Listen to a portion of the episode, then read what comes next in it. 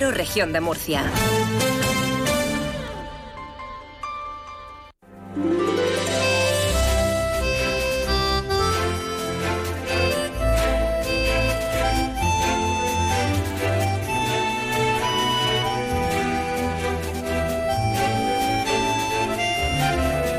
En estos momentos comienza Más de Uno Región de Murcia. Toda la información y el entretenimiento hasta las 2 menos 10. Julián Vigara.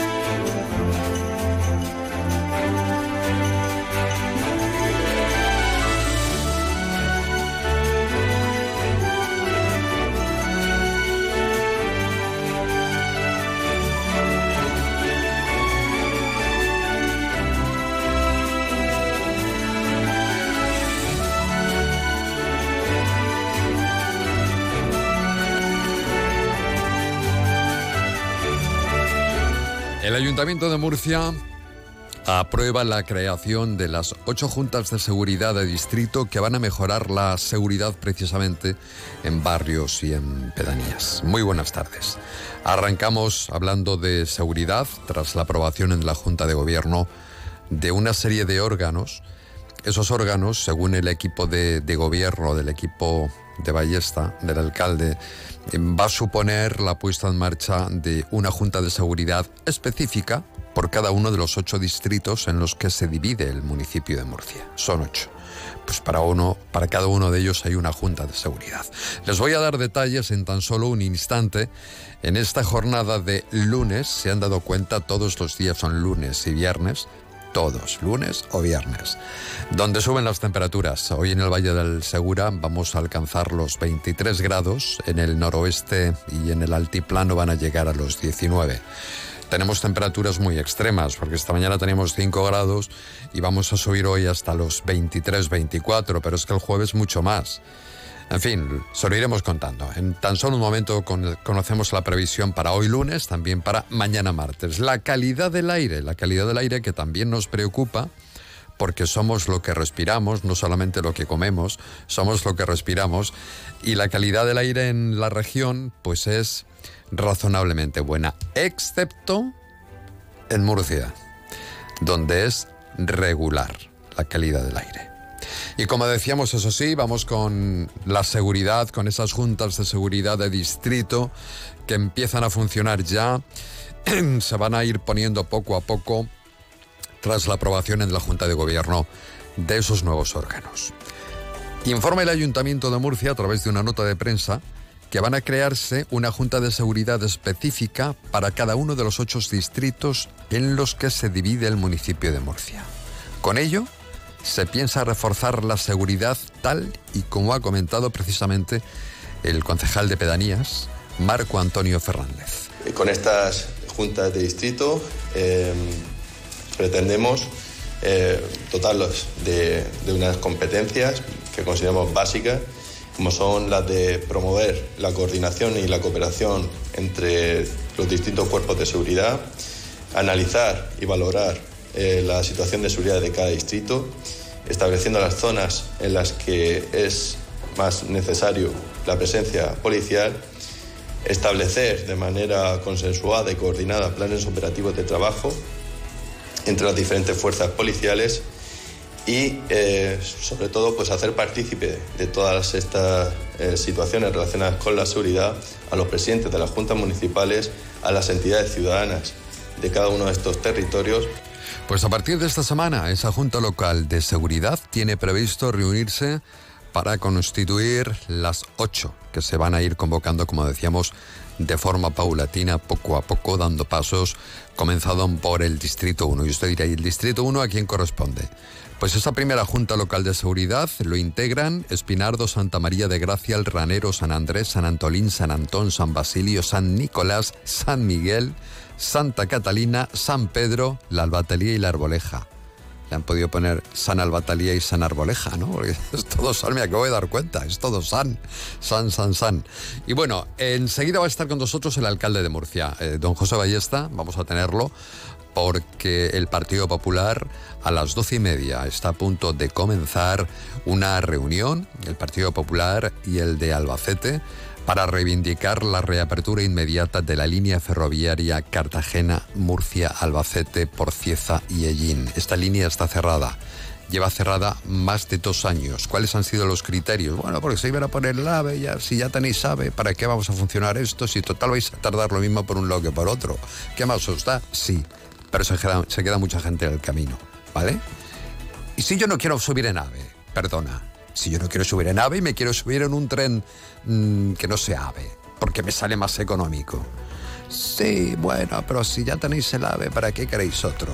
En fin, está el secretario general de los socialistas modernos que ha dicho, porque yo voy a proponer a Pedro Sánchez que nos pongan esa línea, que abran esa línea, que se electro, electrocute, ¿no? Que se electrifique esa línea. Por favor, que no se electrocute nadie. En fin, las promesas como son. ¿eh? Esto es como cuando dice, oye, vamos a tomar un café, ¿no? A ver si nos vemos, nos vemos poco, a ver si quedamos un día para tomar un café, ¿no? Pues esto es igual. Voy a proponer. Bueno. Ay. Es que Sol Rentero, claro, me dice, tienes que decir esto, esto, esto, esto, y yo lo comento. Claro, me lo ponen en el guion, los guionistas, y yo soy muy bien mandado, efectivamente. Bueno, clave regional. Hablamos en clave regional ahora porque hay un problema bastante gordo del que hablamos un día sí otro también, y es el del agua. Nos espera una primavera complicada, especialmente para el campo donde se prevén recortes. El otro día nos dijeron aquí en este mismo espacio el presidente de la Confederación Hidrográfica del Segura, Mario eh, Urrea, no recordaba el apellido, Mario Urrea, que bueno, em, la última situación sería la de emergencia. Hay tres escalones, la última es la de emergencia. No estamos ahora, estamos en el escalón número dos, que no recuerdo cómo se llama, pero el 3 sería el de emergencia. A ese 3 o a ese tercero escalón han llegado límite en Barcelona. Aquí todavía no estamos, pero podríamos llegar. Vamos a ver qué tal se comporta este invierno y qué tal se comporta la primavera. Pero cuidado, que si en marzo no llueve, de aquí a marzo no llueve, ya os lo estoy diciendo todo. El campo de momento es el que más va a sufrir. El Grupo Parlamentario Popular, a propósito de este asunto, del tema del agua, mm, va a poner en marcha una moción en la Asamblea donde exige al Gobierno de España pues, la inmediata puesta de eh, poner en marcha los, eh, las baterías de sondeos todos los recursos hídricos disponibles para que puedan hacer frente a esta emergencia por sequía extraordinaria en la cuenca del Segura. Vamos a escuchar a Jesús Cano afirmando que la política para la gestión de un recurso natural tan preciado, importante y vital como es el agua no puede depender de las ocurrencias, dice el diputado regional popular del ministro de turno. A través de una moción en la Asamblea Regional vamos a pedir al Gobierno de la Nación la inmediata puesta en marcha de todos los pozos de sequía y de todos los recursos hídricos disponibles para hacer frente a esta emergencia por sequía extraordinaria en la cuenca del Segura. Ya que si el gobierno de Pedro Sánchez no actúa ya, la huerta de Europa puede sufrir daños irreparables. Es cierto que que llueva no depende del gobierno, pero sí que depende de este gobierno la puesta en marcha de cuantas medidas sean necesarias para mitigar esta sequía.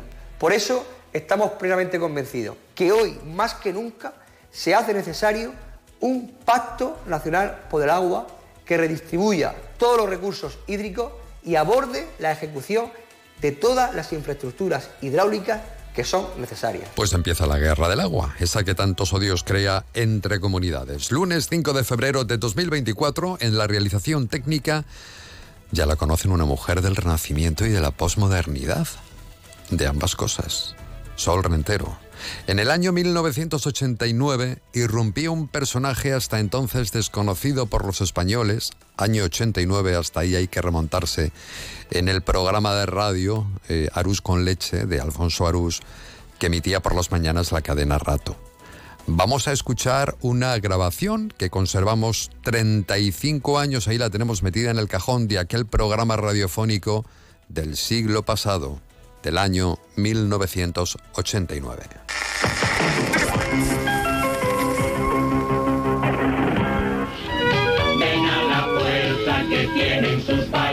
Gente coreando el himno de Manuel Barragán. Las palmas, por favor. Venga. A su profunda inteligencia y todo ello que tiene Barragán. ¡Ole! Va bien, ¿eh? Sí. Señor Barragán, buenos días. ¿Qué pasa usted que está animado? ¿Cómo estamos? Bien, hombre. Por ejemplo, como haría Alfonso Guerra, como haría Felipe González. Hable usted en un tono mitinero. Señoras, Ahora. nosotros vamos a eliminar a todos los parados. Ya saltaremos los ricos en los caminos. No, no, no, no, no, no, no, eso no, eso no. No, hombre, no, no puede usted saltar a los ricos en el camino, no conseguirá ni un voto. Y ahora nuestro servicio de megafonía, evidentemente, debe eh, trasladar el mensaje a todos los oyentes de la cadena Rato. ¡Vota Barragán! ¡No Cogorán! Agrupación de amigos de Manuel Barragán. El día 29 tú decides. Vota Manuel Barragán.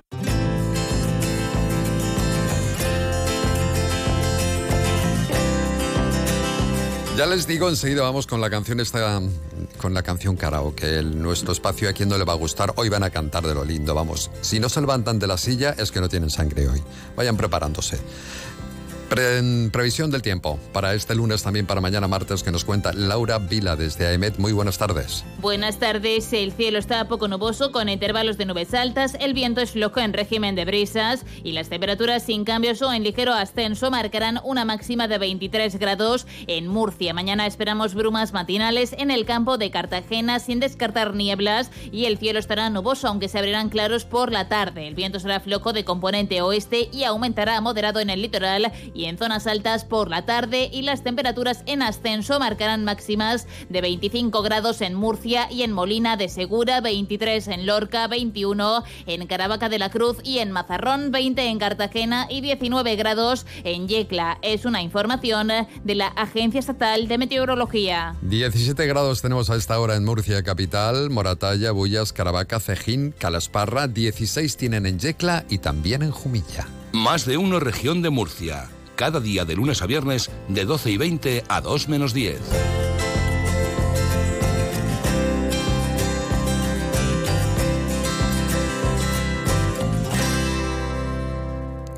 Y en nuestra sección a quien no le va a gustar, vamos a recordar a los tres sudamericanos que en el año 1965 publicaban primero en Argentina y después en España Cartagenera.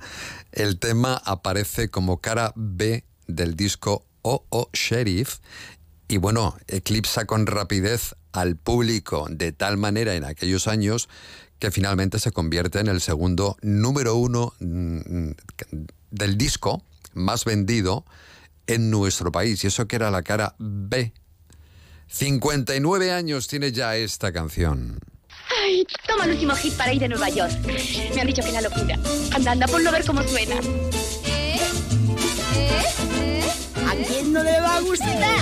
Paseando mi soledad por las playas de Marbella, yo te vi cartagenera, luciendo tu piel morena y en tibias noches de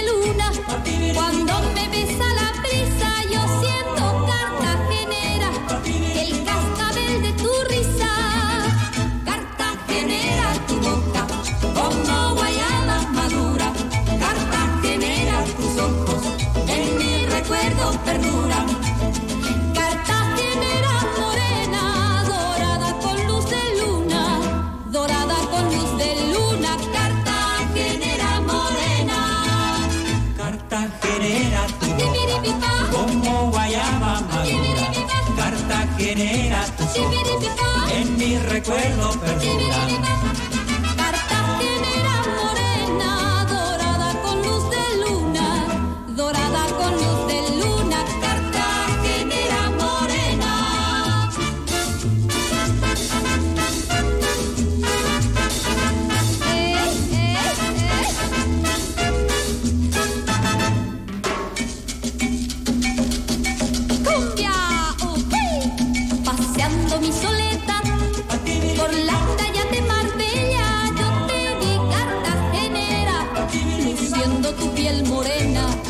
envidias noches de luna.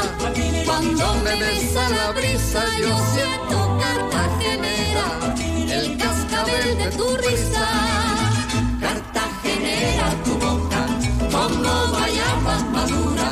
Cartagenera, tus ojos, en mi recuerdo perdura.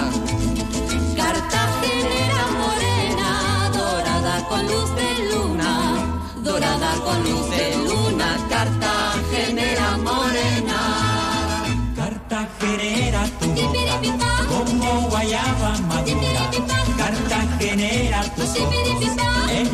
Recuerdo perdura. Cartagenera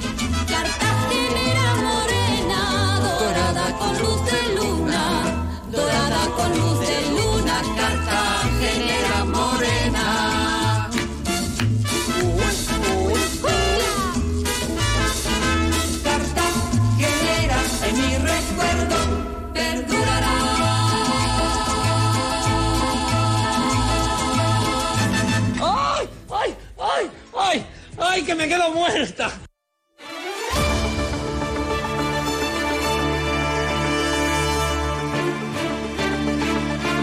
Esta sección es completamente adimensional. Bueno, bueno, bueno Por y favor, bueno. qué baile nos hemos marcado, Vero. Desde anoche que tenemos Julián Vigara y una servidora, la canción concierto. metida en la cabeza. Si es que aquí nos mandaría a nosotros presentarnos al concierto de Rodrigo Cuevas. Maravilloso, qué versión hizo espectacular. De la qué público más entregado y más maravilloso En también mi en vida Murcia. he visto un espectáculo como el de ayer. En mi vida O hemos sea, visto una cosa igual. Si le tuviéramos poner una nota de 1 a 10, le ponemos un, un 10, Un 11. un 11. Es que mm, si- se salió. No he visto un espectáculo. No he visto un concierto jamás en mi vida, un público tan entregado. Bueno, bueno, partes. bueno, qué bien lo pasamos cuando Es una bailamos. cosa increíble lo que yo vi ayer. Música folk, ojo. Música folk, estamos Ojo. hablando del Folk Fest. Sí, sí. O sea que es increíble. es, es esa música asturiana tan maravillosa Qué y bonito, gallega, qué bonito. muñeiros, las muñeiras. Con esas sí, sí, sí. fusiones que hace, estupendo, estupendo. Un pedazo Bueno. de voz además, ¿eh? Es genial como artista. Es un tipo que es de un Ujú. es súper inteligente y muy brillante. ¿eh? Muy brillante. Bueno, ¿qué nos vas a contar hoy en el informativo a las 2 menos 10? Pues mira, vamos a destacar algunos sucesos. El Ayuntamiento de Lorquía ha decretado tres días de luto oficial tras la muerte de una vecina el sábado por la noche en un atropello múltiple en Molina de Segura. La mujer y dos amigas que resultaron heridas graves estaban cruzando por un paso de peatones cuando fueron atropelladas. El conductor dio positivo en el test de alcoholemia. Un vecino de Molina de Segura ha necesitado 100 puntos de sutura tras ser presuntamente agredido por dos jóvenes armados con un bate. Los dos han sido detenidos por la Policía Nacional. Se les investiga como autores de un delito de homicidio en grado de tentativa tras agredir violentamente con un bate, como decíamos, a otro hombre cuando regresaba a su domicilio.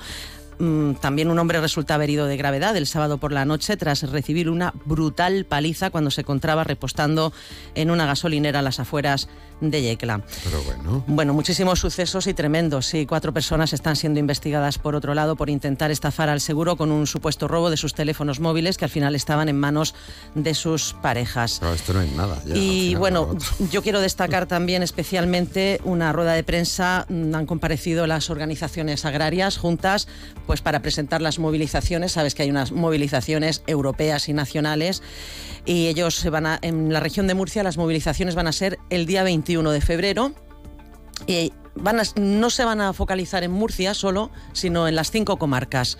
Ellos quieren sacar tractores, camiones, pero por toda la región. Entonces esas movilizaciones se van a llevar a cabo por toda, por toda la región, en las, en las cinco comarcas de la región. Y bueno, pues saben las razones, entre otras cosas, pues esa reforma de la PAC que perjudica a los agricultores europeos en general, no solo a los españoles, sino a los europeos. Y bueno, pues estaremos muy pendientes también de esas movilizaciones. Perfecto, enseguida escuchamos nosotros al alcalde a propósito de esa reunión que mantienen junto con alcaldes de. Albacete. También nos haremos eco. Por la línea, ¿no? Que, que se decidió cerrar La desde hace dos años. Sí. Enseguida está con nosotros. Gracias, Verónica. A las 2 menos 10 te escuchamos junto con Ángel Alonso. Un saludo. Muy bien, hasta luego. Más de uno. Onda Cero, Región de Murcia.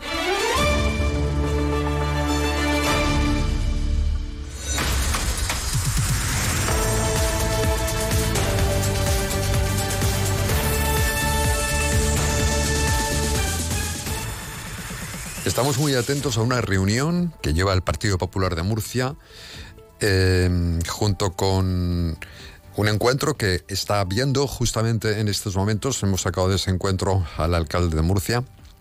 Porque el, diferentes alcaldes, eh, senadores, eh, alcaldes de ciudades como Ellín, Cieza, reivindican la reapertura inmediata de lo que es la línea ferroviaria en Cartagena, Murcia, Albacete por Cieza y Ellín. Cuidado de lo que estamos hablando, es muy importante porque hace más de dos años esa línea fue cerrada por el gobierno de España siguiendo no sé qué criterios y así continuamos. Vamos a hablar con el alcalde de Murcia, quien hemos sacado de esa reunión, donde además se va a llevar a cabo, se va a leer un manifiesto. Don José Ballesta, ¿qué tal? Muy buenas tardes.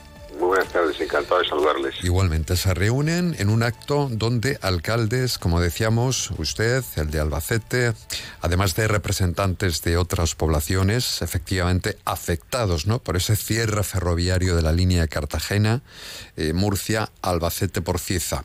¿Nos recuerda, señor Ballesta, por qué motivos se tomó esa decisión? ¿Por qué motivos el gobierno de España toma esa decisión? ¿Cuáles fueron los criterios técnicos o al menos las explicaciones que se tuvieron y que se dieron, imagino, a ustedes para llevar a cabo esta desconexión?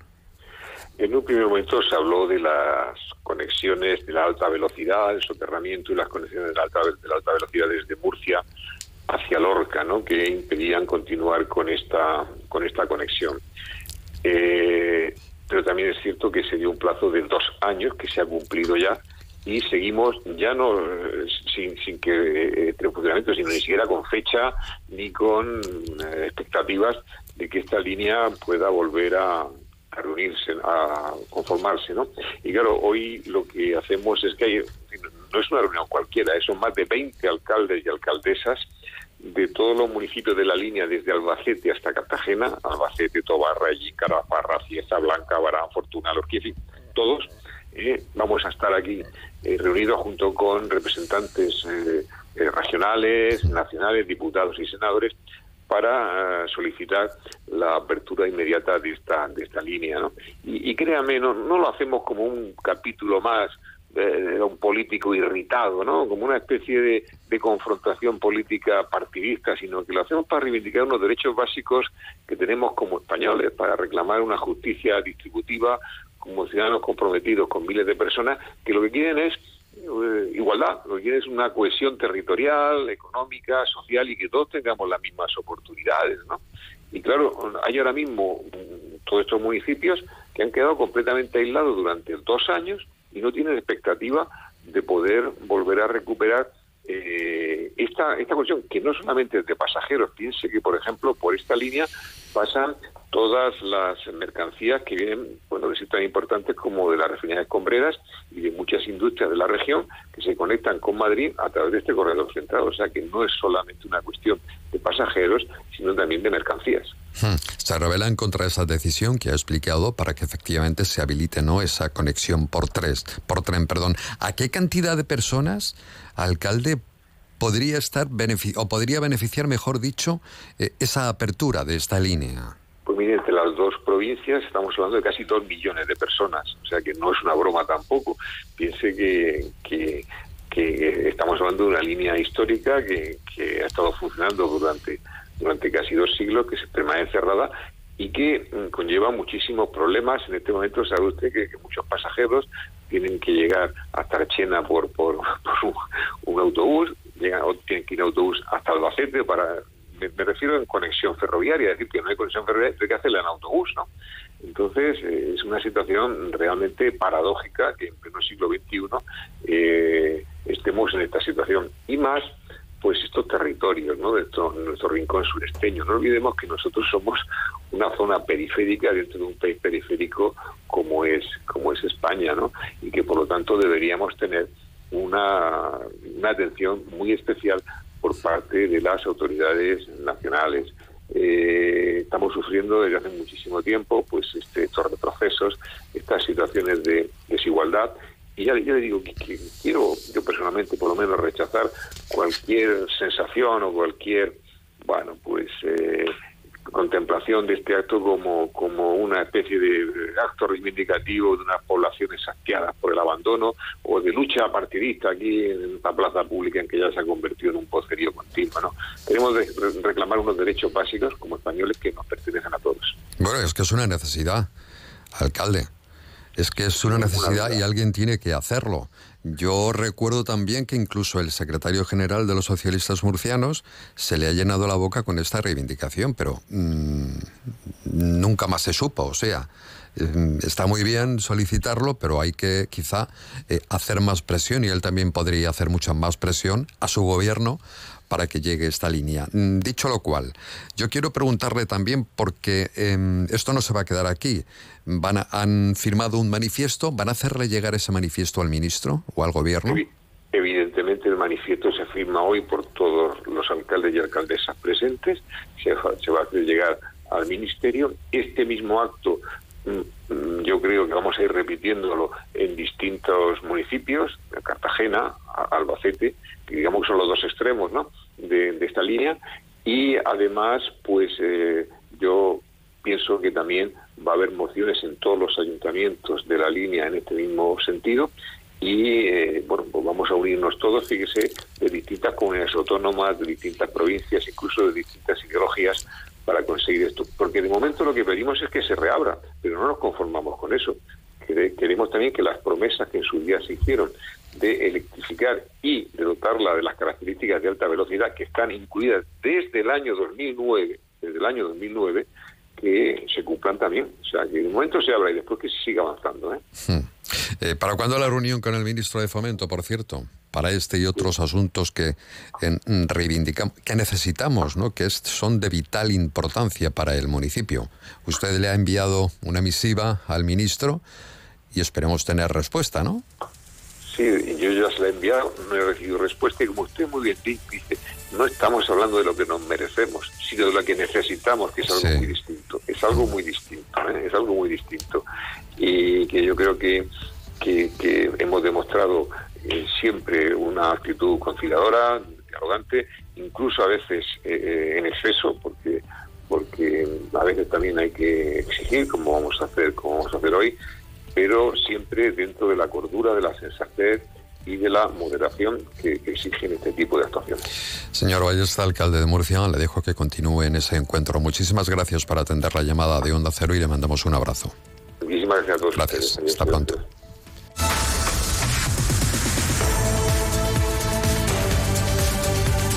Escúchalo también por internet en ondacero.es.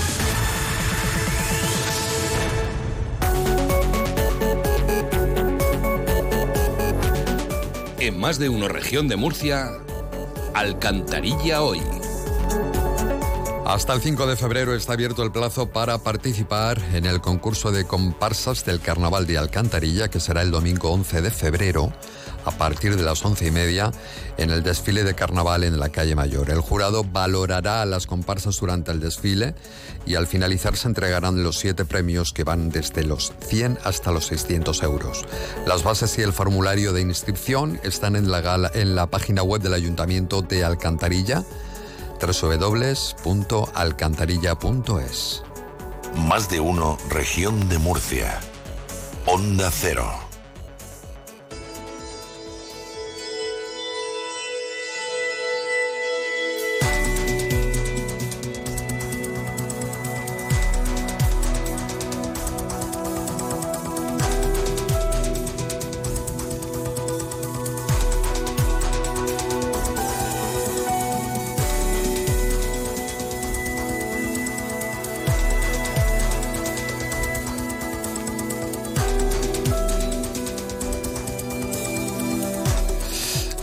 Trabajadoras del Servicio de Ayuda a Domicilio del Ayuntamiento de Murcia se han vuelto a manifestar ante la sede del consistorio para denunciar los cambios que la empresa les aplica con la puesta en marcha de un banco de horas que obliga a las empleadas a realizar servicios fuera de su horario.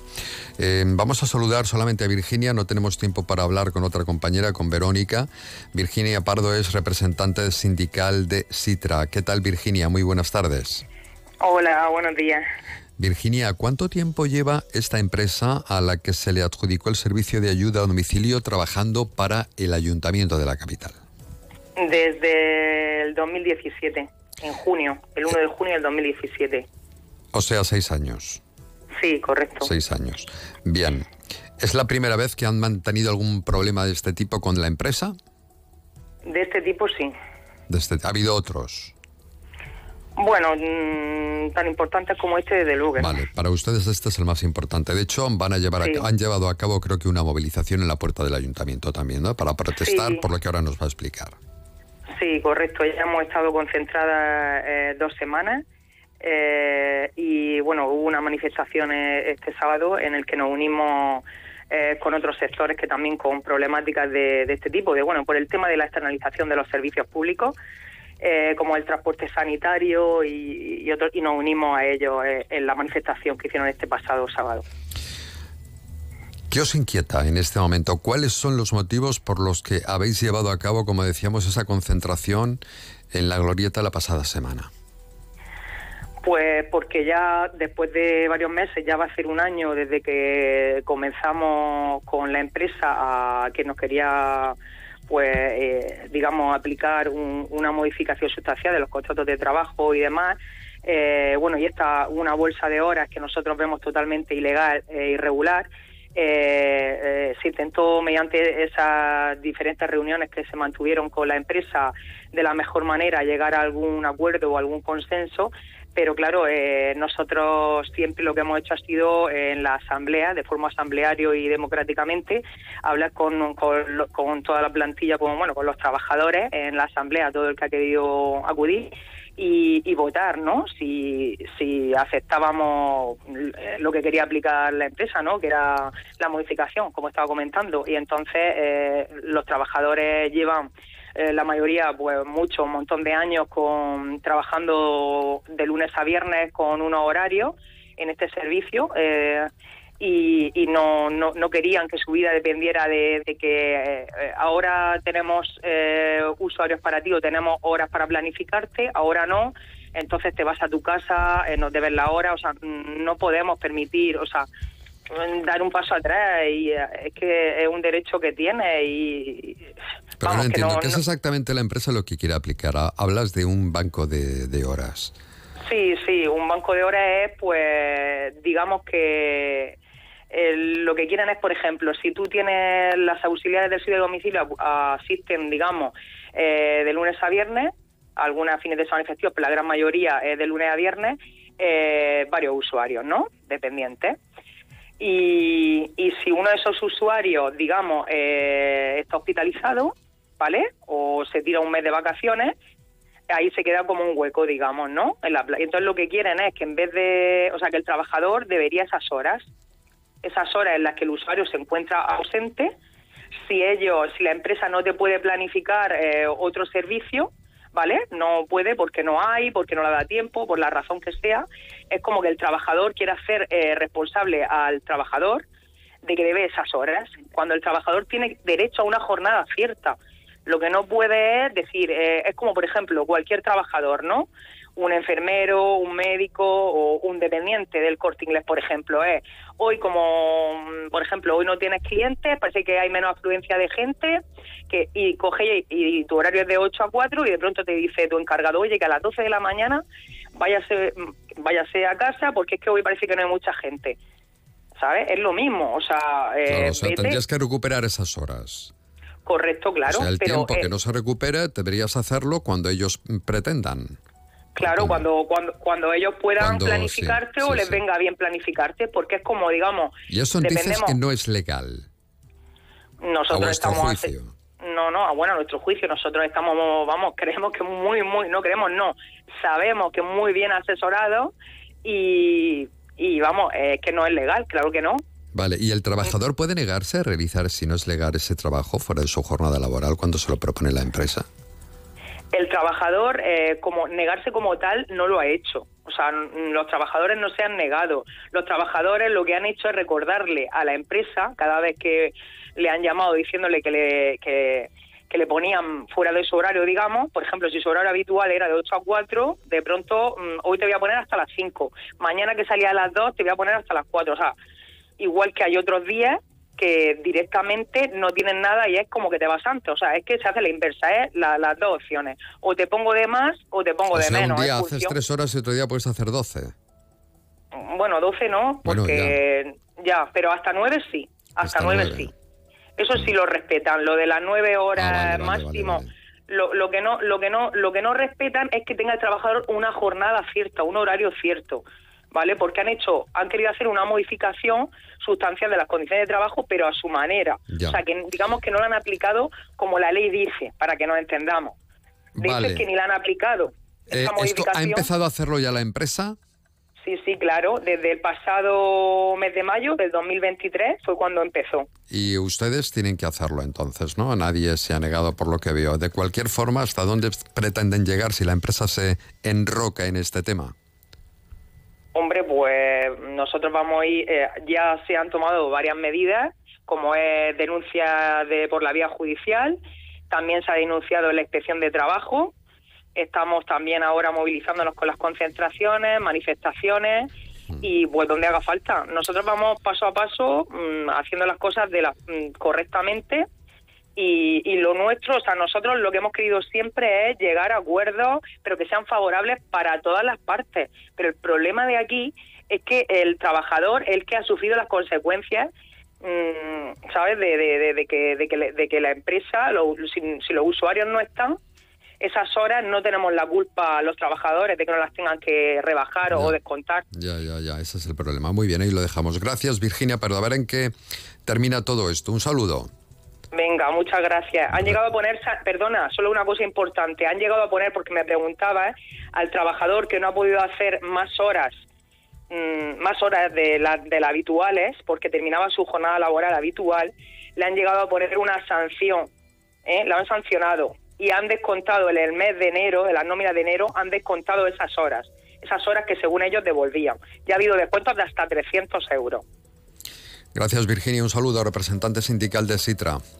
Muchísimas gracias a Hasta usted. luego. Hasta Adiós. luego.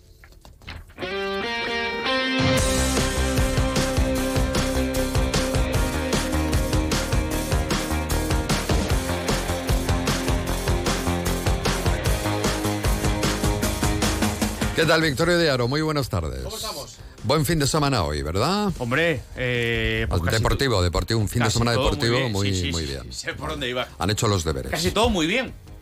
¿A que no sabes Casi. con quién estuve? Sí, prácticamente todo muy bien. Es verdad que la segunda federación es muy extensa y con muchos equipos de la región y eso provoca que haya muchos resultados. Pero mira, el Murcia ganó 3-0 al San Fernando. Eh, lleva en tres jornadas de segunda vuelta dos victorias y un empate. Cero goles en contra. Este es el camino y en este sentido tiene que seguir convenciendo Ojalá el técnico. Escúchalo, Pablo Alfaro. Si somos capaces de combinar es donde más dificultades le plantean a los rivales y eso es entrenable y eso hay que hacerlo, pero sobre todo hay que convencerse, porque además eso supone un esfuerzo, claro, es que ganar cuesta. Entonces, cuando se propone, cuando se entrena, cuando sale y cuando tienes un premio, pues lógicamente todo se refuerza mucho más, ¿no? Y Ya hemos llamado al técnico que vaya y solucione el audio ese de la, de la sala de prensa del, Pues eso del ya me Enrique va, Roca, porque. Sí Sí, sí. sí.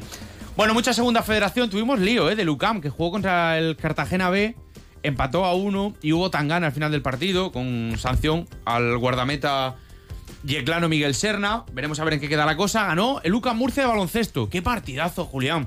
9-6-7-6 a Bilbao Basket. ¿A qué no sabes con quién estuve? Con Carlitos Alcaraz, primera fila, no se quiso perder el tío nivel, Murcia, no es la primera vez que lo vemos allí. de Estuvo también Ganga, ¿eh? el, el otro chico del Palmar, que si no pongas esa cara, ¿sabes? Que Vecino ese- mío de toda la vida. No, tatuador que vive en Miami, que tatúa un a todos los famosos Pues prácticamente claro, de Hollywood. Pero era de aquí de Murcia y se conmigo, venía conmigo al cole. Tenemos que conseguir a ver si tatúa también. El mayor a- de la Juani. Yo tengo aquí dos o tres, pues a ver si me pongo otro y me lo hace, y me lo hace este. Pues no debe Ah, cobrar y- por tatuaje y ya este. termino. El maratón de Murcia este fin de semana que pasó por la puerta de tu casa. Ya, ya lo sé. Casi 6.000 personas vencieron tanto la prueba masculina como la femenina dos marroquíes. Luego te cuento más. Ahí estuvimos corriendo todos. Yo sí, tú no lo sé. Yo. Tú delante de la policía, di la verdad. Luego te oímos. Vale, hasta luego. Hasta luego, adiós.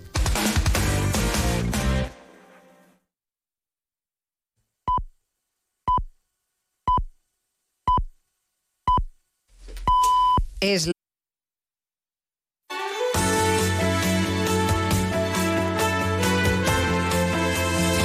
Onda Cero, región de Murcia.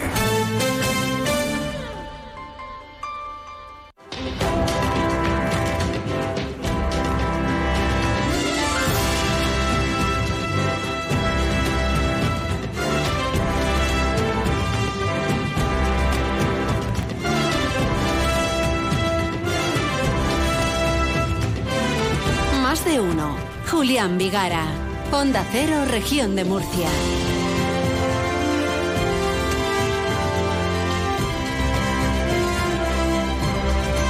Ya lo han escuchado, están, seguimos en más de uno en región de Murcia. Quiero recordarles nuestras redes sociales para que nos sigan, porque ahí hay muchísimas sorpresas que vamos soltando a lo largo del día. Arroba más de uno Murcia en X, antes Twitter, también en Instagram, arroba más de uno Murcia. ¿Y ustedes qué tal están? ¿Han disfrutado bien del fin de semana? Han salido a caminar, hemos tenido un tiempo formidable, un tiempo muy, muy primaveral. Y la temperatura va a seguir subiendo. Y la sequía que está ahí diciendo, os voy a dar una, que os vais a enterar. Sí, sí, porque no cae ni una gota. Bueno, en fin, seamos positivos. Deseemos que llueva y parece ser que mm, podría llover. No sé cuándo, pero podría llover. A ver si esa, mm, eh, esa nube negra que nos está indicando que un día de estos va a llegar y que no sabe cuándo, ojalá y se produzca, ¿no? Porque tenemos una pertinaz sequía.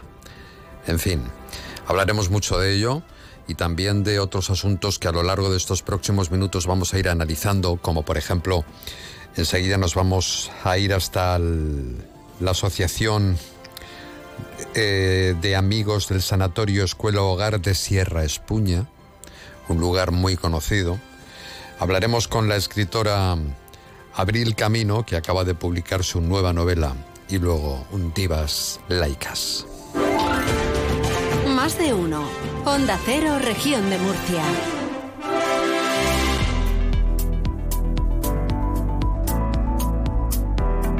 ¿Y qué les voy a contar que no sepan? Que en España tenemos multitud de edificios que cuentan con mucha historia. Uno de ellos está situado en Sierra Espuña. Se trata del Sanatorio de Tuberculosos, que fue construido en el año 1935 para que fuera un lugar en el que se trataran ¿no? enfermos de tuberculosis.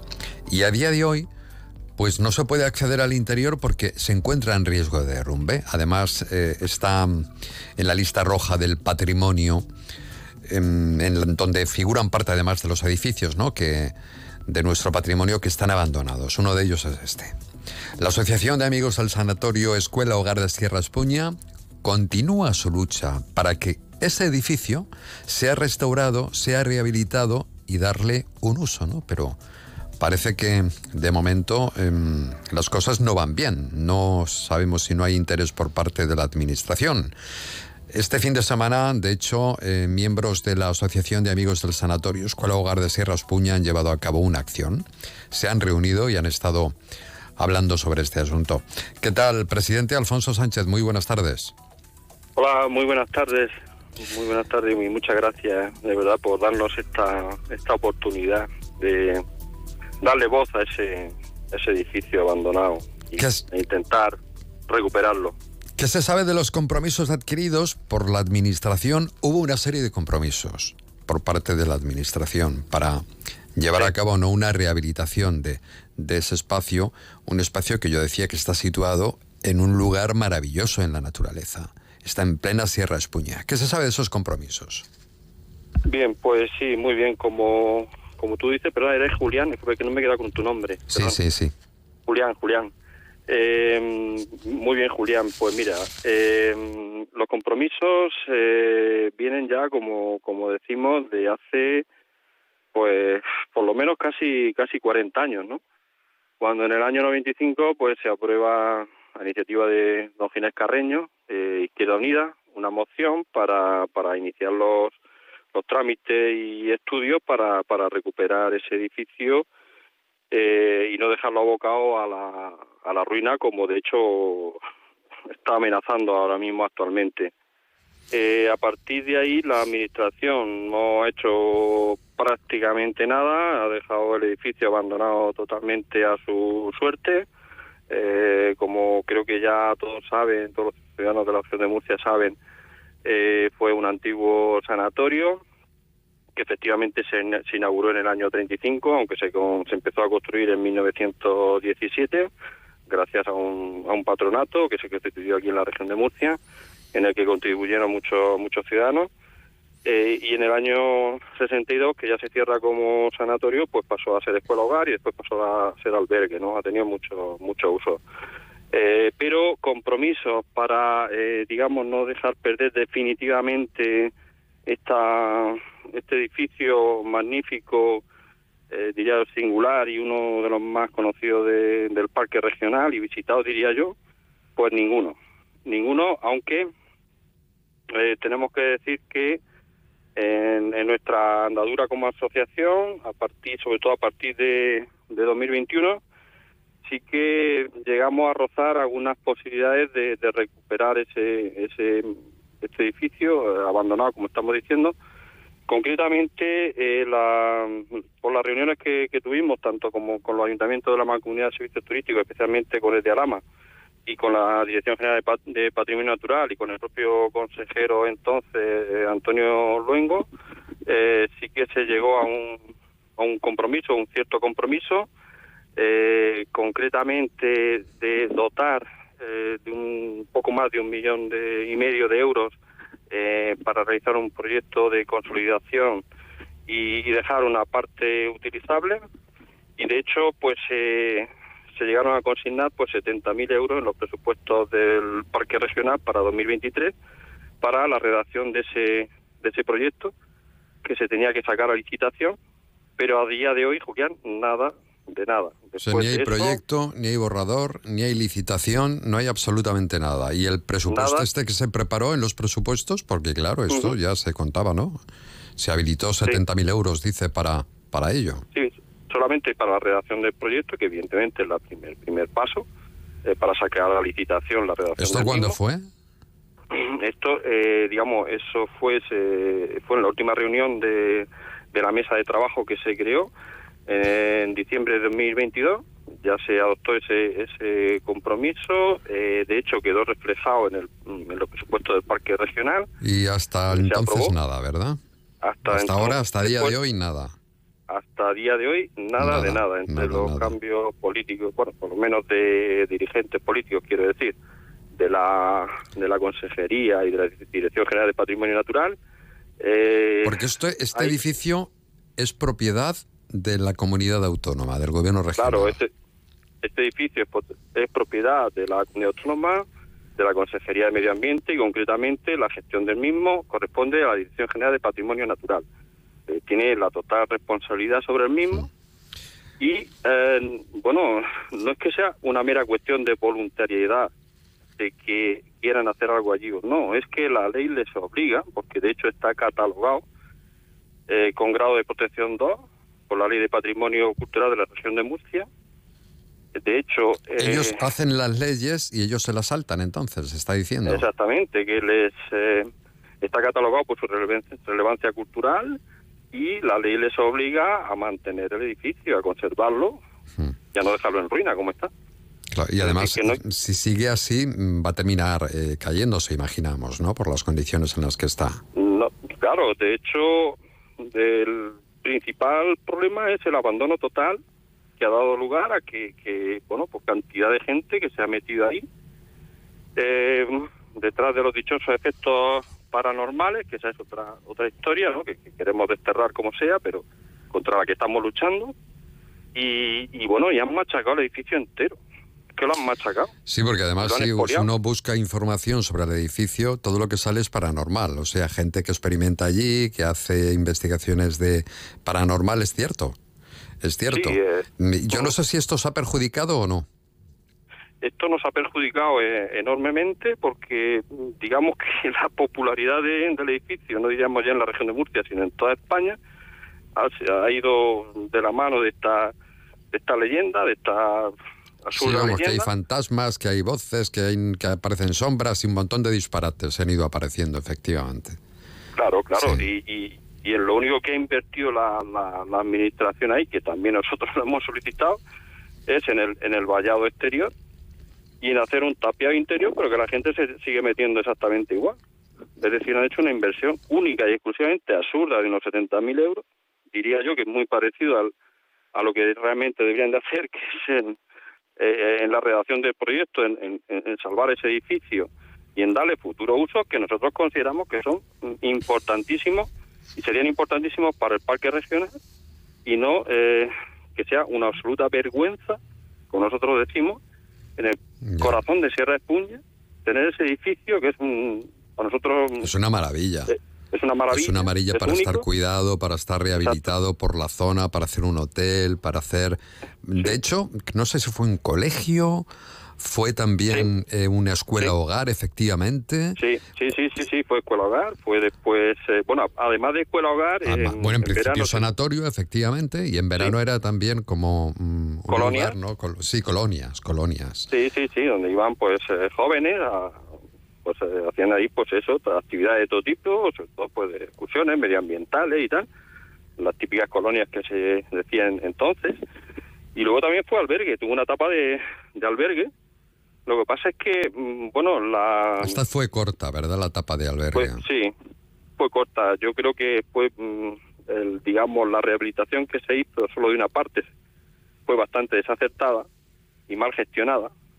Y al final, pues hizo ahí una inversión que se dejó eh, absurdamente abandonada. Y, a partir de ahí se le quitó la, la vigilancia de una forma incomprensible. Y, y a día de hoy, pues la verdad es que cuando nosotros vamos por allí, pues casi nos dan ganas de llorar, por decirlo así claramente. Es- es- no, pero yo creo que a cualquiera que, que lo visite o que pase por allí y vea ese edificio abandonado es, mm, es una pena, es una pena. En fin, bueno, muchísimas gracias, Alfonso Pues Sánchez. eh, nosotros vamos, no vamos a parar, Julián. Eh, de hecho, tenemos pendiente entrevista con la alcaldesa de Alama. Tenemos pendientes que se nos se dignen a recibirnos en la Dirección General de Patrimonio Natural. Y, y tenemos también eh, la intención de, de reunirnos con la actual delegada de gobierno, que anteriormente fue alcaldesa de Alama, que también nos apoyó bastante. Y vamos a seguir en esa línea, no vamos a parar, desde luego. Un abrazo muy fuerte, presidente de la Venga, un Asociación de Amigos del fuerte, Julián. Sanatorio. Hasta luego, Sí. adiós. Hasta luego. Hasta luego.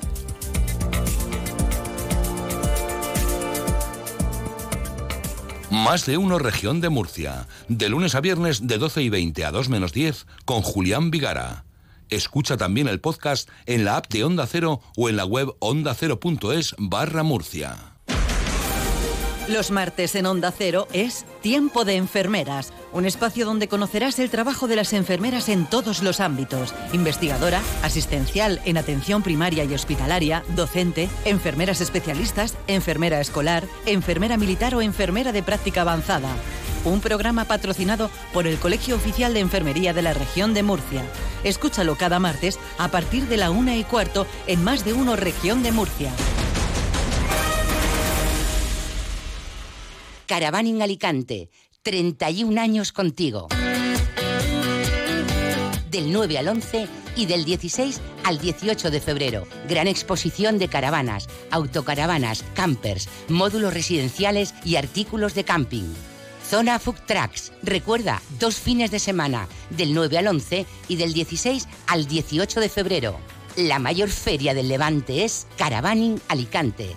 Firalacant, en IFA. La credibilidad y pluralidad nos han hecho crecer. Onda Cero Murcia, líder de audiencia con 52.000 oyentes. De lunes a viernes de 12 y 20 a 2 menos 10, más de uno región de Murcia. Escucha también el podcast en la app de Onda Cero o en la web ondacero.es barra Murcia.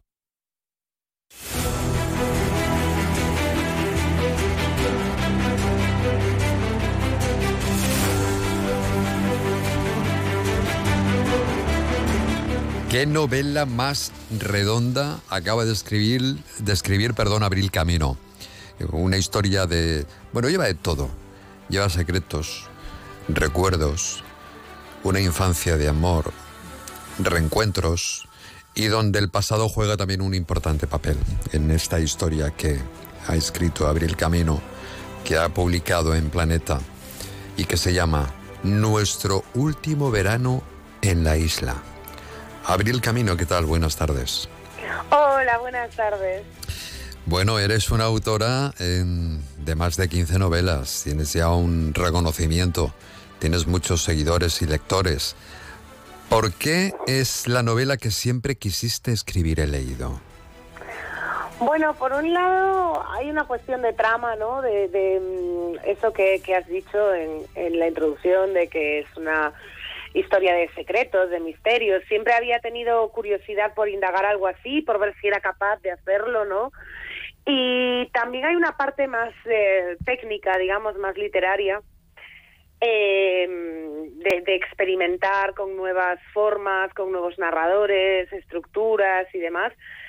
Y bueno, eh, cuando acabé de escribirla y vi que había conseguido lo que lo que esperaba, eh, tuve esa sensación, la sensación de si a mí alguien me hubiera dicho de adolescente que acabaría siendo escritora, eh, esta es la novela que me habría gustado escribir. Mira, o sea, es la novela de tu vida. Sí, yo creo que sí, de mi vida hasta el momento, al menos espero que llegue a otra que la desbanque, ¿eh? porque Hombre, esto si no siempre claro, es claro. un problema. Bien, está muy bien, ¿no? Que sientas de lo último que has escrito, que lo sientas así, eso es muy interesante.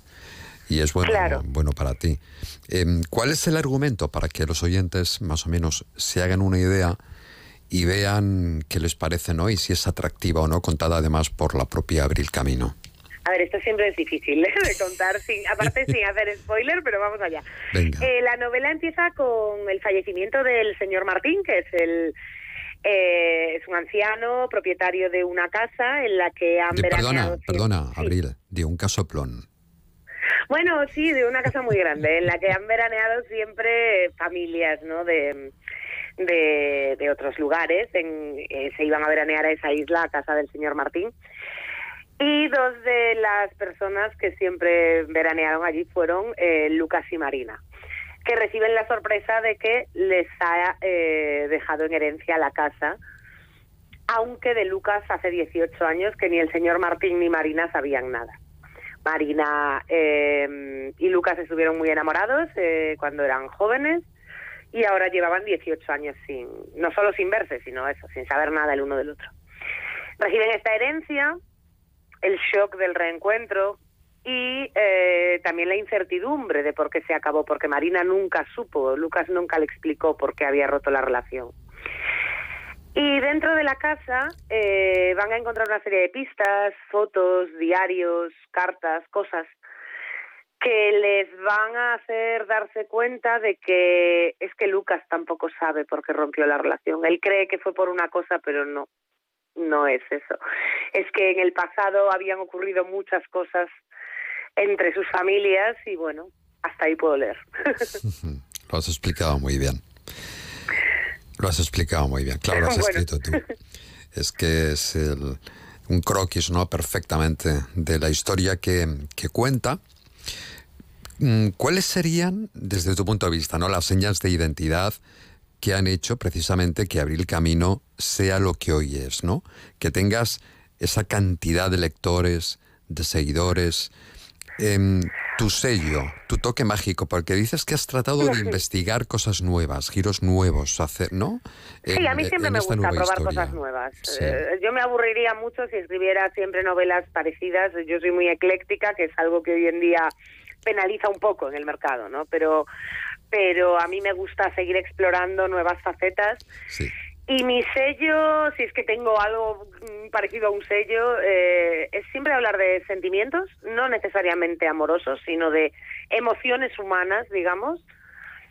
Eh, y, y me gusta mucho explorarlas eh, especialmente desde el lado femenino, ¿no? De dar, dar voz eh, a mujeres que se alejen un poco de estereotipos o de o de lo que se puede esperar de una novela protagonizada por una mujer escrita por otra. Eh, me gusta un poco explorar por ahí es- esos terrenos. He visto que la novela sucede en 1975, 1997 y 2015. Efectivamente. Eh, tres décadas. Utilizas, además, tu tierra, que por otra parte es la primera vez, creo, que pones sí, sí. el escenario, ¿verdad?, de, de tu tierra, eh, Galicia. ¿Qué ha supuesto ese trabajo en lo que es la ambientación? ¿Ha sido más fácil al, al conocer la, la zona o como te ha costado mucho Bueno. más describirlo? Eh, no, no, eh, no me ha costado nada. No te ha costado nada, vale. ha venido solo y no lo sabía, ¿eh? Eh, eh, esto, yo, yo soy una escritora de método, muy planificadora. Eh, yo cuando empiezo a escribir está todo súper claro, pero sí es verdad eh, que mm, yo, mm, la, la primera, el primer chispazo de idea de la novela era una isla, ¿no? No, no era una isla en ningún lugar en concreto, pero evidentemente la isla tiene que estar en algún lugar en concreto. Entonces me la llevé a, Galicia y en el momento que empecé a escribir sobre mar, sobre la la- las gentes del mar, sobre esos pueblos de playa en los que pasamos muchos, afortunados los veranos, eh, todo me remitía a mi pueblo, que es Foz, es un pueblo de la, de la costa de Lugo, y la escribí allí además, con lo cual la novela al final, o sea, me devoró el, el escenario, ¿no? Eh, nada de lo, na- nada quedó ficticio, nada más que el hecho de que sea una isla y mi pueblo no lo es, es un, es un pueblo en, en la costa. Bueno, en la historia has jugado con, con el reencuentro y también con, con el recuerdo. Eh, lo has disfrutado, imagino, muchísimo, ¿no? Y igual que, que crear estos nuevos personajes. No sé si tú te sientes identificado, por ejemplo, con la protagonista. No, no, ¿No? no, especialmente. Tú no, has recibido ninguna herencia ni nada de esto. No, no, no, no. Aparte, en mi, mi casa siempre decimos, en mi casa somos una larguísima estirpe de hijos únicos. Entonces las herencias en mi familia se resuelven en una servilleta, ¿no? No tienen estas dificultades, pero... Vale, pero, vale, vale, vale. No has tenido no, esa suerte. No, no he... No, no, No, y más por alguien que no pertenece a tu estirpe. Claro, ¿no? O sea, como era el, el señor. ¿Cómo era? Sí, Martín, el señor Martín, Martín. el señor Sí, Martín, lo que sí. pasa es que mm, eh, hay tanto mío en lo externo de esta novela, es decir, en la ambientación, la atmósfera, los paisajes, lo, lo sensorial, ¿no? Los olores, los colores, los sabores, los sonidos. Eso claro que es todo muy mío, pero lo que es la trama, los personajes, la caracterización y demás, no tiene nada que ver conmigo, es, es pura ficción y, y, mm, lo que pasa es que la- eh, casi todo el mundo está tendiendo, eh, que me conoce sobre todo, Claro. a identificarlo porque dicen, pero... Porque también allí pero- también es que estás no, viendo claro, si pero, es pero ella. quizás tu comida favorita también, digo, ya, hombre, pero a un personaje no lo caracteriza su comida favorita, ¿no? O sea, lo que es la trama en sí, los sentimientos, todo eso, no, yo, yo me veo muy diferente a, a todos ellos, ¿no? Oye, ¿y no- la no casita que hereda nada. Marina existe o no? Sí, eh, bueno, por desgracia Bueno, ya te no, has basado es, en esa casa, ¿no? Eh, es la casa de mis abuelos, esa casa, ¿no? Esa casa, mis abuelos, es que aparte la historia es muy parecida, mi abuela era eh, la, eh, la única sobrina de una familia enorme, o sea, eran como nueve hermanos y solo uno tuvo hijos y solo la tuvo a ella. Y eran todos curas, es una historia así de estas de los años 30 o 20. Y, y sus antepasados habían estado en Cuba y habían vuelto, pues, eh, la, casa es una casa indiana, eh, la casa de mis abuelos no era exactamente arquitectónicamente indiana, pero era parecida. eh, que es un tipo de construcción muy típico del Cantábrico, porque era, eh, era eh, cuando volvían los, los emigrantes eh, cubanos, imitaban un poco el estilo caribeño, ¿no? Entonces Sí, son, casas con zona, palmeras, sí. efectivamente. Entonces, eh, en la casa de mis abuelos era, mis abuelos no eran ricos ni muchísimo menos, pero esa casa era enorme porque mi abuela había tenido que cuidar a nueve tíos curas, a sus, a- a- primero a sus padres y aparte a los, a los nueve tíos. Entonces tenía muchísimas habitaciones y claro, con el paso de los años, el auge del turismo, eh, abrieron esas habitaciones a, a veraneantes, que se decía, ¿no? A la gente que iba a pasar allí un mes o unas semanas. Y ahí viene tu historia. Entonces la inspiración de la casa es completamente real. Fíjate lo que llega a inspirar una casa, ¿eh? Es increíble. Sí, a mí me pasa mucho, ¿eh? A mí me inspiran más a veces lugares que personas. Esto que a veces la gente cree, ah, conoces a alguien y te inspira una novela. No, a mí me pasa mucho con lugares. Eso, Curioso. Sí. Ujú. Abril Camino, pues muchas gracias. Nuestro último verano en la isla. Muchísimas gracias a vosotros. Gracias, donde quiera que estés, si estás en tu pueblo ahí por Galicia. No, estoy Por en Lugo. Coruña ahora. Yo, Lugo, yo estás ando con un pie siempre en Coruña y otro en la costa de Lugo. Siempre ¿Os voy así. llueve o no llueve allí? No, no, que va, un sol No. radiante. Esta temporada es, eh, estamos en mucho cambio climático, ¿eh? porque Sí, sí. para el enero, enero que hemos tenido es impresionante y sigue, por lo visto. Te mandamos un beso desde el sureste. Venga, pues un beso para todos vosotros. A ver luego. si nos vemos pronto en persona. Adiós. Hasta luego. Enseguida, Divas Laicas, Alaska. En tan solo nada. Dime en cuánto tiempo. Ah, 30 segundos nada más. Pues ahí está Lola con nosotros.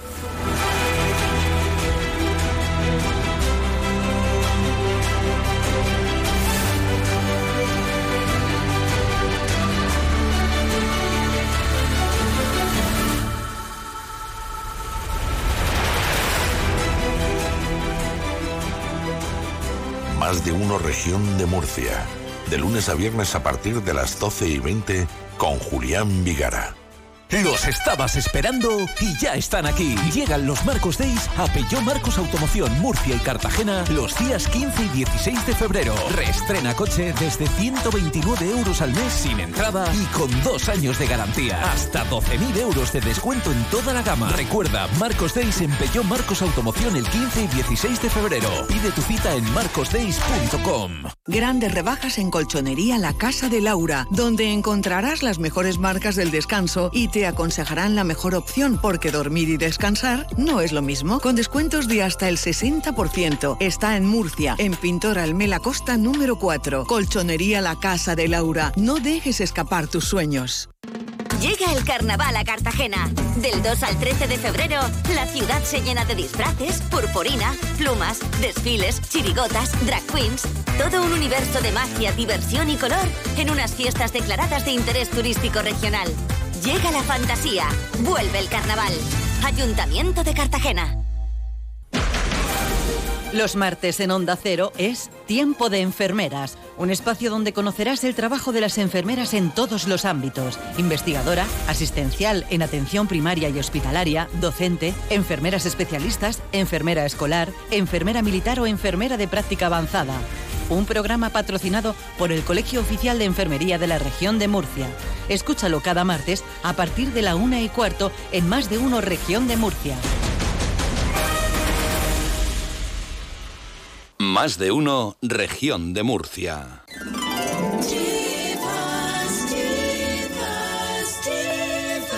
Los Simpsons. Me ha recordado esto a ti, ¿no? Total, ¿A que sí? totalmente.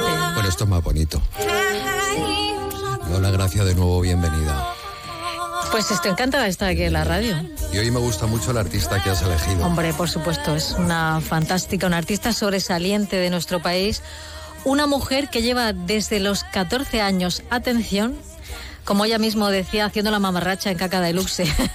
Era muy mamarracha, pero eso es lo bueno. ¿Cómo somos nosotras? Mamarrachas. Pues ya está. No, no tenemos ningún problema. Claro. Aquí yo esta mañana me he puesto mi, mi camisa rosa, mis Pero labios rojos, para venir a verte. Digo, voy a ver a mi Julián. me voy a poner bien Y guapa. aquí estamos, claro. Claro. Eh, ¿Qué, qué hace de especial Alaska? ¿De dónde viene su nombre artístico? Pues de todo eso vamos a hablar en este Divas. Alaska es de padre asturiano y madre cubana. Nació en México. Pasó allí sus primeros eh, 10 años de vida, en México DF, imagínate. Y Claro, el padre estaba allí por el exilio español, porque por el tema de la política de la dictadura eh, franquista. La madre estaba por la dictadura de Fidel Castro. En fin, por motivos completamente diferentes se juntaron allí. Eh, un- la madre de Alaska es una cubana con muchos parientes en la burguesía cubana, una mujer con muchísima cultura. Y como todo el mundo sabe, Alaska en realidad se llama María Olvido Gara Jova. Y además, que esto me encanta, nació el 3 de junio, que es el día de San Antonio. Me encanta el día que nació. Sí. bueno, y No, qué es que yo he cambiado la música. Hace muy bien, hace muy bien. Bueno, pues eh, mm, vamos a hacer un repaso sobre, sobre la vida y obra de Alaska, que no es solo cantante, es actriz, compositora, presentadora de televisión, empresaria, escritora, productora y DJ hispano-mexicana. Pero además es que es una mujer muy brillante muy inteligente. Muy ¿eh? inteligente, Sí. muy brillante. Cuando a veces se le dicen a Mario, hombre, es que Alaska es mayor que tú, no sé qué. Pero bueno, él se molesta. ¿Por qué todo el mundo duda de nuestra relación? Dice, es que no valoráis Alaska, no sabéis lo que es esta mujer. Si lo supierais, me entenderíais de por qué estoy con ella.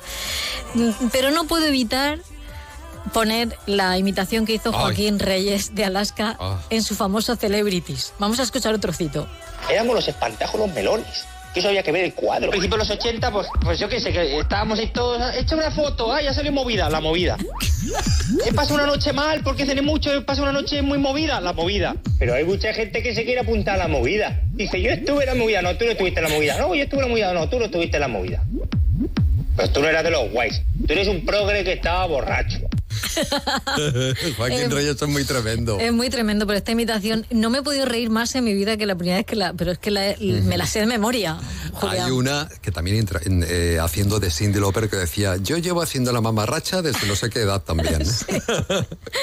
Eh, o sea que... Eh, Pues, pues imagínate Alaska que llegó de México a España en plena transición, con bastante retraso cultural, donde no había ni laca de uñas negra. Imagínate. Es que imagínate, en los 75, 76, ¿qué había en España? Si estaba todavía, mm, en fin. Fíjate que era una España todavía un poco en blanco y negro Total. Y, entonces, y no había la caduñas negra. ¿Qué contraste? Es curioso, además, ella dice que para ella España estaba en blanco y negro. Ella recuerda aquellos años como en blanco y negro. Entonces, durante los tres primeros años de su vida en España, ¿qué hizo olvido? Pues olvidar. Se encerró en su habitación a leer cómics y libros, libros, libros.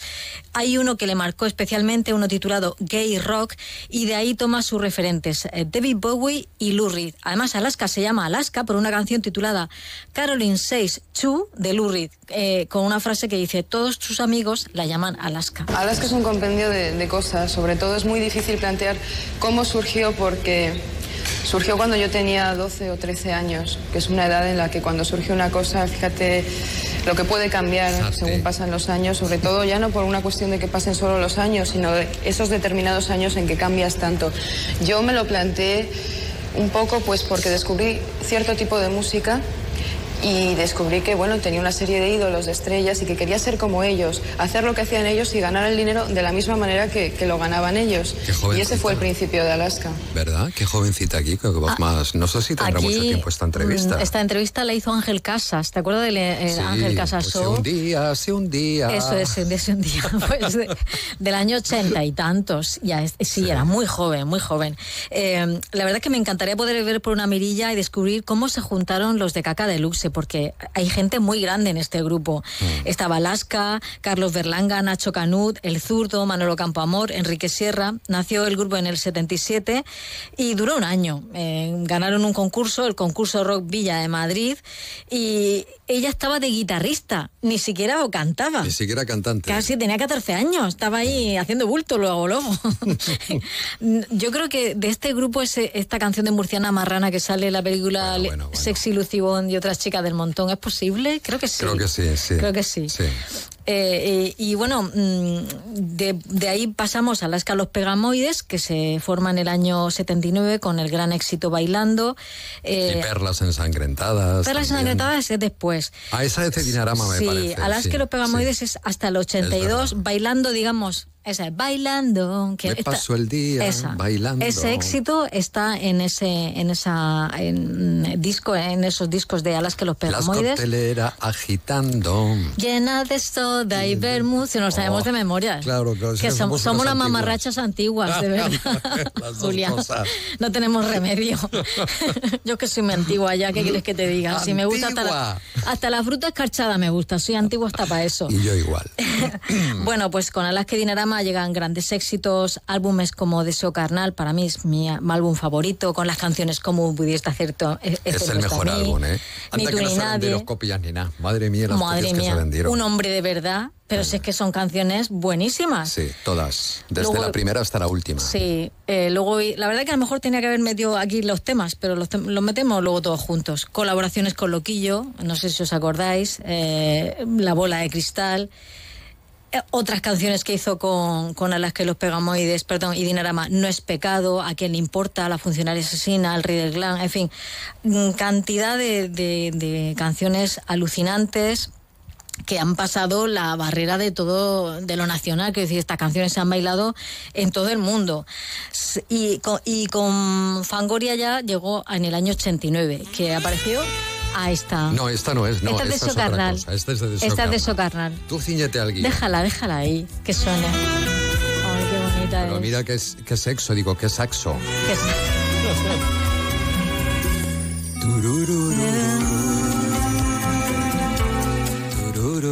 Esta de Carlos Berlanga, esta canción, ¿verdad? Todas, todas, creo. Es que maravilloso Sí. compositor era. Sí. Lleva el nombre del álbum, Deseo Carnal. Deseo carnal. Que sale ahí la Alaska abrazando una espalda de tío. Un armario empotrado. Una mare- Exactamente. Qué buena memoria tienes, ¿eh? Sí, pues porque fue un disco que yo me compré y lo tengo, te- debo tener el original en casa. Este, yo recuerdo un grupo de amigas que lo escuchábamos una y otra vez, una y otra vez. Nos íbamos a casa de una de ellas, nos las sabemos todas las canciones de memoria. sabes que cuando yo empecé en la radio, el director de una determinada emisora, de una importante cadena, nos lo quitó. Porque no, o sea, llegaba un. Antes no había radio fórmula. Tú llegabas a la radio y ponías Y lo que te daba la sí. gana. Ahora tienes que ceñirte a un guion. Nos lo quitó porque dice, es que está todo el día sonando Alaska y Dinarama, darme el disco. Y nos lo quitó. Qué mala baba. Sí, qué mala baba. Qué mala baba, por favor. Bueno, mm, en el 89 llega Fangoria. Con Fangoria ha hecho nada menos que 12 discos. Ha sido, digamos, su proyecto más personal, empresarial, con el que ha ganado dinero, ha perdido dinero. Esto lo confiesa ella tranquilamente.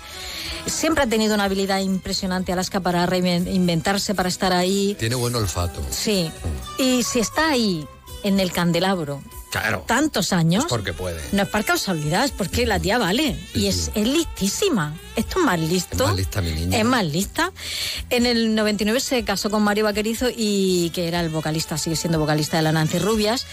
Y bueno, pues es que se juntaron dos inteligencias. Mario es un tío también muy listo, ha sido agente antes de cantante. Bueno, era hacía las dos cosas a la vez. ¿eh? De hecho, él empezó de road manager, así conoció Alaska. Y tenía una empresa de agencia de management muy importante en Madrid. No sé si la sigue teniendo. Tenía a Leonor Badlin, a, a gente muy, Creo muy que sí, conocida. ¿eh? Creo que sí. Eh, el Zapataki también es eh, representada suya. En fin, mm, vamos a escuchar algo de Alaska. Eh, por cierto, algo personal de Alaska diré. Muy bajita, mide 1,54, es todavía más, más pequeña que yo. Y se ha operado de muchas cosas, de muchas. De los senos no, ¿verdad? Como que no. Eso es lo que más. Porque se quería parecer a Dolly Parton. Y le gusta el dinero porque no quiere tener miedo a esta vieja. Escucha, escucha. Creo que precisamente nunca ha habido una división, ni Alaska es un invento y olvido, que es mi verdadero nombre, otra persona. El- la única anécdota quizás Ay, es que este olvido siempre me. Sí, horrorizó que en el colegio pues me decía que me llamaba olvido, me inventaba espera, nombres. Espera, espera, espera, espera. Yo creo que a estas Ahí. alturas de mi vida lo que no quiero es que me entre miedo de vieja. Ay, mm, ¿qué me va a pasar? Pues no, pues, pues eh, hay, que, hay que estar siempre un poco dispuesto a desprenderte de todo, eh, adquirirlo todo, lo que haya que hacer en cada momento, como lo he hecho en otros años. Ni miedos, ni nada. Además, invierte en mercado inmobiliario. No sé si lo sabes. Ah, no lo sabía, no Sí, lo sí. sabía.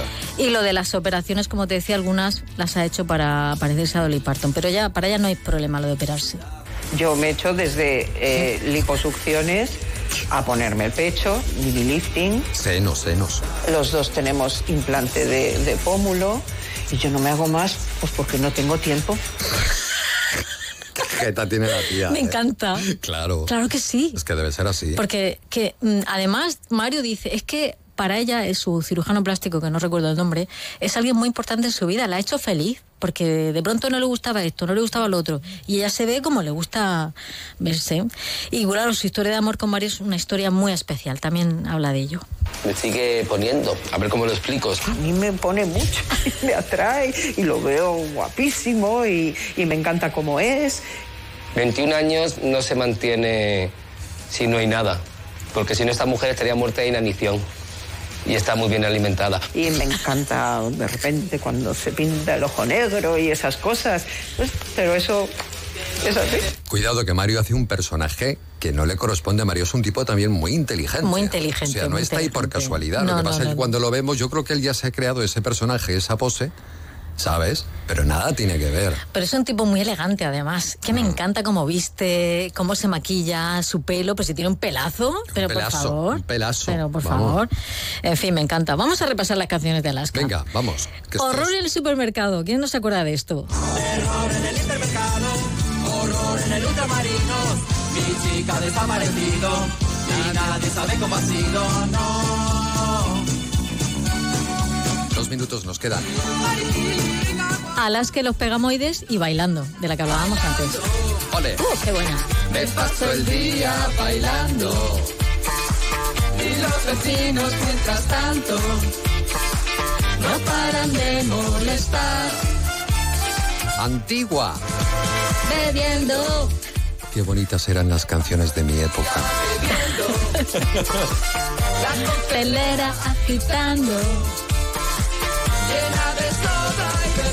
Completamente eh, impolíticamente correcto.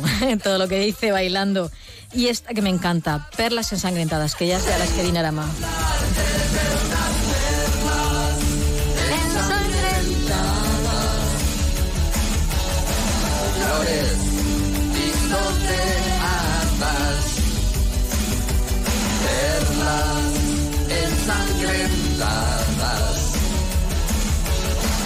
Flores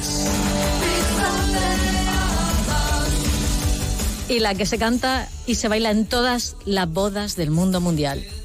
¿Cómo pudiste hacerme eso a mí? Yo que te hubiese querido hasta el fin. Sé que te arrepentirás. La calle desierta, la noche ideal. Un coche sin luces no pudo esquivar. Un golpe certero y todo terminó entre ellos de repente. Con la última. La última, La bola de cristal, que esta es una canción con la que han crecido muchísimos jóvenes. Entre ellos yo. En tu- Me encantaba, ya era una modernidad. No, ya, ya éramos más mayores, ya Sí, tenemos éramos 13 años. adolescentes, claro, sí, pero los de, los que- entonces los, los que son ahora mm, de 28 30, Nos vamos. nos vamos Gracias. ya. Nos Sí. podemos poner No hay más tiempo. espectacular. No hay más tiempo. Adiós. adiós.